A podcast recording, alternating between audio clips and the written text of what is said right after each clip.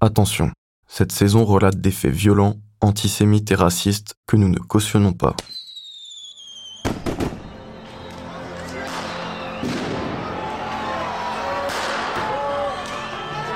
Novembre 2005. Les émeutes enflamment les cités françaises. Un aveu d'échec pour la police. Des centaines d'agents sont mobilisés. D'abord à Clichy-sous-Bois, puis dans tout le 93. Pendant plusieurs semaines, les voitures brûlent. Des images de guerre urbaine passent en boucle à la télévision. Les cités apparaissent plus que jamais comme des zones hors de contrôle. Pour le ministre de l'Intérieur, Sarkozy, il y a urgence. Les banlieues deviennent un sujet de campagne. On veut des résultats. Côté police, la pression monte. Il faut créer des relais dans les cités, mettre en place des renseignements efficaces, avoir plus d'indices, mener plus d'arrestations. Enfin, pour le moment, tout reste à faire.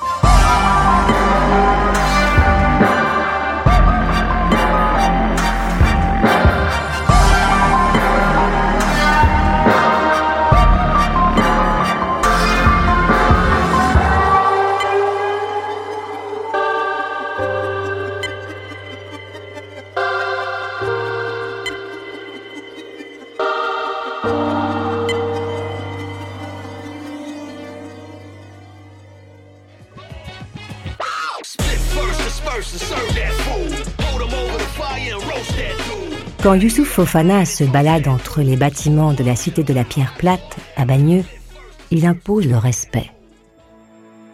Il est grand, il fait peur, il a fait de la prison. Ce type, on lui dit pas non. Sinon il frappe. Il envoie aux urgences, direct. Youssouf est conscient de son image. Dans sa tête, il est une star, le boss. Il s'invente des surnoms. The Brain, Django, même si, jusqu'à maintenant, tous ces projets criminels se sont soldés par des échecs. Peu importe, il recrute encore. Pour son énième plan séquestration, il promet du fric. Cinq bars à l'un, deux à l'autre. Il vend du rêve à des types en galère, des gars qui traînent, vendent du shit pour éponger leurs dettes ou se payer des fringues. Il y Smiler, Coup de tête. Tout un gang de losers qui deviendra bientôt le gang des barbares.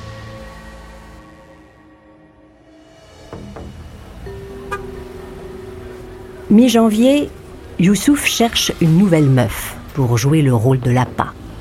Elle doit allumer un juif, pas n'importe lequel, un pas trop costaud. Et ensuite, on l'attirera dans un piège, dans un endroit discret, pas comme avec le dernier tabassé dans le hall. C'était pas discret, ils ont dû abandonner. Pour la rançon, il voit les choses en grand. 500 000 euros. Et si la famille n'a pas un rond, Youssouf sera quand même payé parce que les Juifs, ils sont solidaires. Audrey a rencontré Youssouf via son copain, Jérôme. Jérôme lui a dit C'est un plan facile, 5000 balles, vas-y, on a besoin de thunes. Tu peux faire confiance à Youssouf. C'est un dur, un pro, il sait y faire. Fais ce qu'il te dit. Audrey est amoureuse. Elle dit oui. Youssouf se veut rassurant. Il veut faire passer ça pour quelque chose d'anodin. T'inquiète pas, Audrey, le juif, on va pas lui faire de mal. Juste le garder trois jours max. Le temps qu'Israël débloque le fric. Pendant ce temps, on met au chaud, à la maison, ici, à Bagneux. Tout ce que t'as à faire, c'est le chauffer un peu. Audrey se lance. Elle sera l'appât. Il ne reste plus qu'à trouver la victime.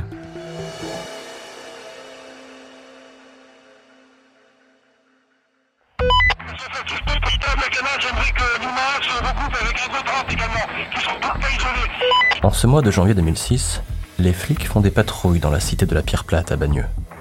Ils restent discrets. Pas question d'attiser les tensions après les émeutes de novembre. Une équipe est chargée de maintenir un contact régulier. On va voir les mecs incognito. Parfois, on distribue quelques billets. On essaye de se tenir au courant. Mais à Bagneux, en ce moment, rien à signaler. Youssouf n'a jamais fait confiance aux femmes. Elles sont trop faibles, trop émotives. Alors, il n'a pas été surpris quand Audrey lui a fait un faux plan. Il l'a copieusement insultée. Elle lui a dit que c'était mal, qu'elle avait peur. Salope. C'est tout ce qu'il a trouvé à lui dire. Mais il s'en fout, Youssouf, parce qu'il a trouvé mieux qu'Audrey. Une petite meuf de 16 ans, née en Iran, bien déterminée. Nour, elle s'appelle. Une bête de meuf. Recommandée par une copine à lui.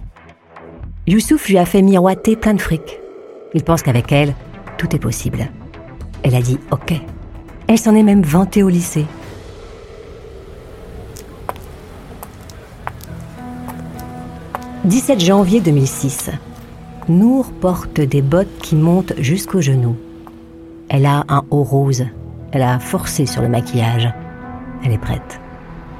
Youssouf l'emmène à Paris, dans le 11e, boulevard Voltaire. Il lui dit Tu vois les boutiques de téléphone là-bas? Ça appartient à des juifs. Tu rentres, t'en choisis un, tu l'allumes. Tu prends son 06, ensuite, tu lui donneras rendez-vous dans un bar à Port d'Orléans. Après, tu lui diras Ramène-moi à la maison à Sceaux. On t'attendra là-bas. Compris? Nous acquiesce et rentre dans le magasin Voltaire Phone, au 246 boulevard Voltaire. Le vendredi 20 janvier 2006, à 22h24, une cabine téléphonique de la porte d'Orléans émet un appel vers le portable d'un homme, Ilan Halimi, 23 ans, résident à Paris 12, employé dans la société Voltaire Phone. La discussion dure quelques minutes. Il parle d'une adresse, le bouquet d'Alésia, un bar pour se retrouver. Mais tout cela, la police le découvrira trop tard, après la mort d'Ilan Halimi. Les ravisseurs sont planqués derrière un buisson, dans un chemin réservé aux piétons. La coulée verte de Sceaux. Une voie arborée qui traverse toute la ville. Il est presque minuit. C'est l'hiver. Il fait froid. Youssouf rassure ses potes. Nour a 30 minutes de retard, mais elle va arriver. C'est sûr. Il lui a mis assez la pression. Les complices perdent patience, mais attendent encore un peu. Bientôt, une voiture se gare. Un couple descend.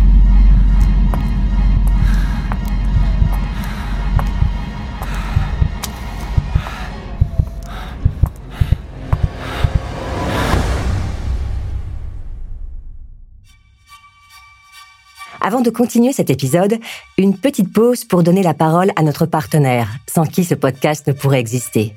Ne partez pas, on se retrouve tout de suite après.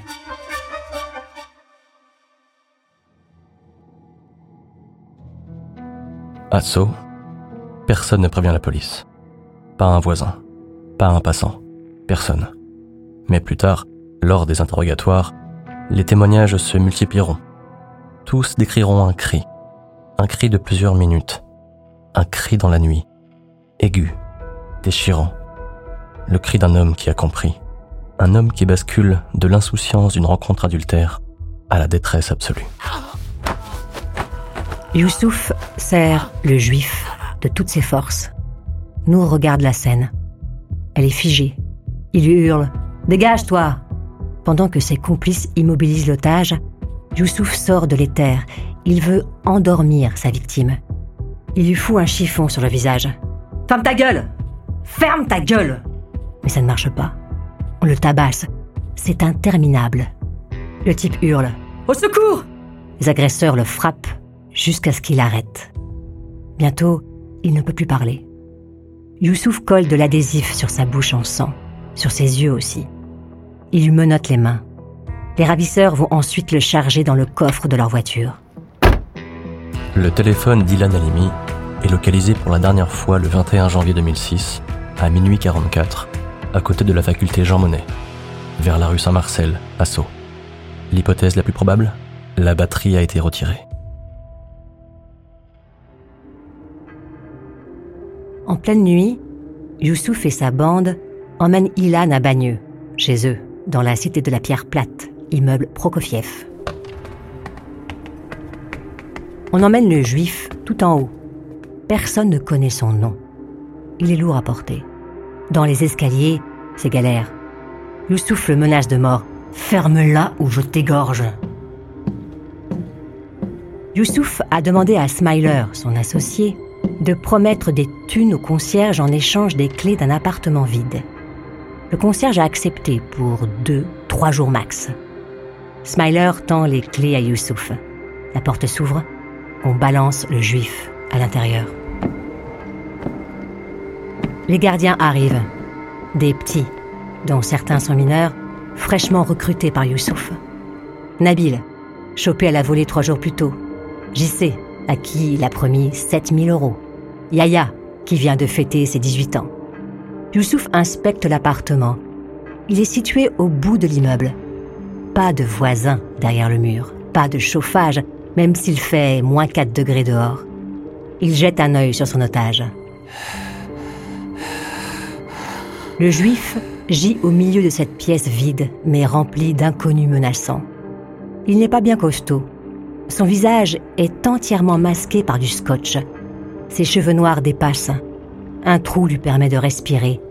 Il a le nez en sang. Ses mains sont menottées, ses pieds liés. Il tremble de peur, des spasmes ininterrompus qui se mélangent aux pleurs et aux gémissements. Youssouf a un grand sourire. Il se dit Ça a marché Cette fois, je suis riche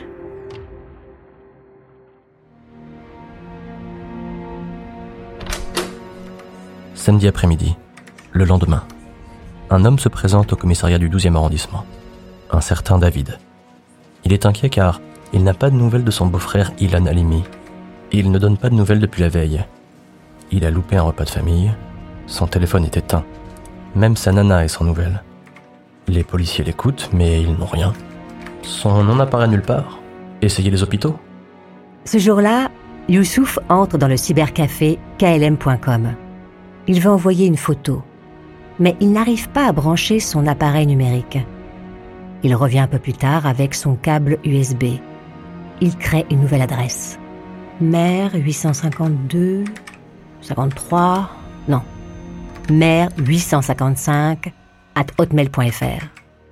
Il charge la photo en pièce jointe. Il vérifie discrètement sur l'écran. C'est Ilan, photographié dans l'appartement. Son visage est momifié, recouvert de gros scotch gris. Son nez est en sang. Une arme est braquée sur sa tempe. Ses poings sont liés.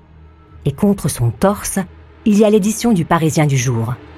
Youssouf sourit et appuie sur Envoyer.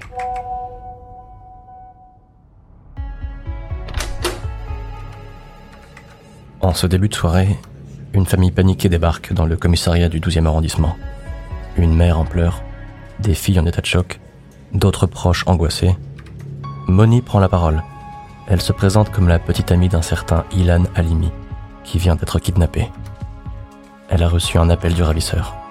Il a aussi écrit un mail et envoyé une photo terrifiante d'Ilan. Moni lit le message. Nous sommes en possession de Ilan et sa vie est menacée de mort. Nous réclamons 450 000 euros pour sa libération en vie. La transaction est prévue pour le 23 01 06 matin. J'attends votre réponse à partir de l'adresse mère855 at hotmail.fr sur l'adresse expéditrice avant 19h30.